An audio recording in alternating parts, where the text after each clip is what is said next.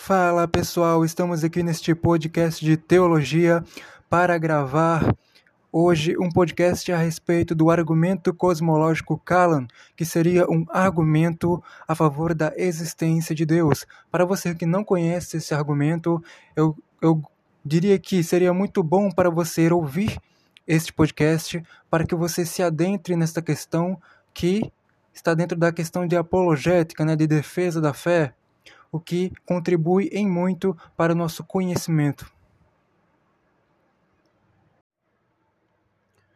O argumento cosmológico Kalan tem a estrutura de duas premissas e uma conclusão. A premissa 1 um seria: tudo que vem a existir tem uma causa. A premissa 2 seria: o universo veio a existir. E a conclusão, portanto, o universo tem uma causa.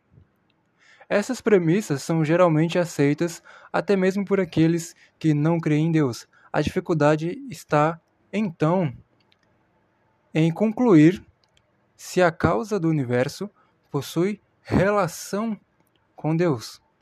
Então iremos agora constatar a veracidade dessas premissas, constatando a veracidade da premissa 1, que é tudo que vem a existir tem uma causa. Isto é um fato, nós não vemos coisas surgindo do nada. É uma lei fundamental de nossa realidade que tudo que veio a existir tem uma causa. E como logicamente nenhuma causa precede seu efeito em existência, nenhuma causa pode ser seu efeito. Constatando a veracidade da premissa 2. O universo veio a existir. A ciência atualmente admite que o universo teve um princípio. E por quê? Porque hoje possuímos o conhecimento de que o universo está se expandindo e como toda coisa que se expande e aumenta de tamanho, em algum momento do passado essa coisa começou a se expandir. A teoria que supostamente explicaria a origem do universo, chamada de Big Bang, essa teoria foi criada por um padre católico, tendo sido aprimorada com o tempo. Ela diz que, em algum ponto há 13,7 bilhões de anos atrás, houve uma mega explosão que deu origem ao universo. Desde então, o universo viria se expandindo e esfriando. Prestem atenção a isto. Explicar a origem do universo não é o mesmo dizer o porquê da origem do universo. Ao explicar como, não estamos dizendo o porquê de sua origem. O Big Bang em si não é uma teoria ateísta, somente tenta explicar como se deu a origem do universo. A ciência não sabe o porquê o universo veio a existir.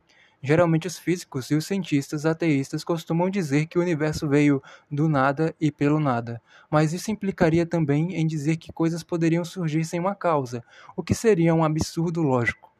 Então, afinal, qual é a causa do universo? A causa do universo não depende do universo. Então não conseguimos encontrar a causa do universo dentro do próprio universo. Isso é algo que com certeza podemos perceber com uma reflexão breve a respeito do assunto.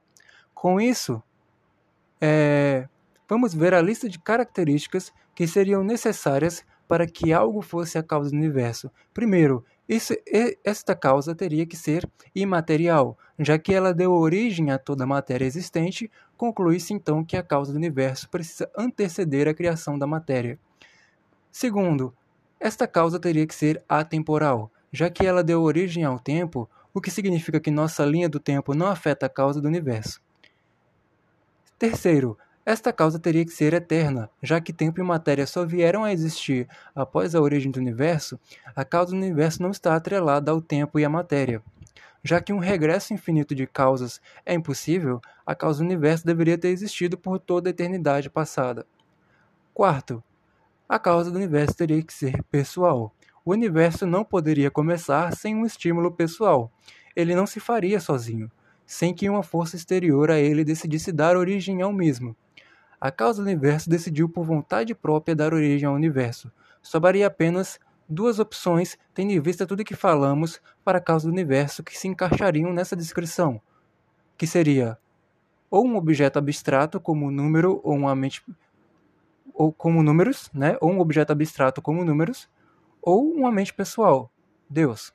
Mas objeto, objetos abstratos não podem causar nada. Portanto, conclui-se, segue-se que a causa do universo é uma mente transcendental e inteligente. Assim, o argumento cosmológico nos dá um criador pessoal do universo, Deus.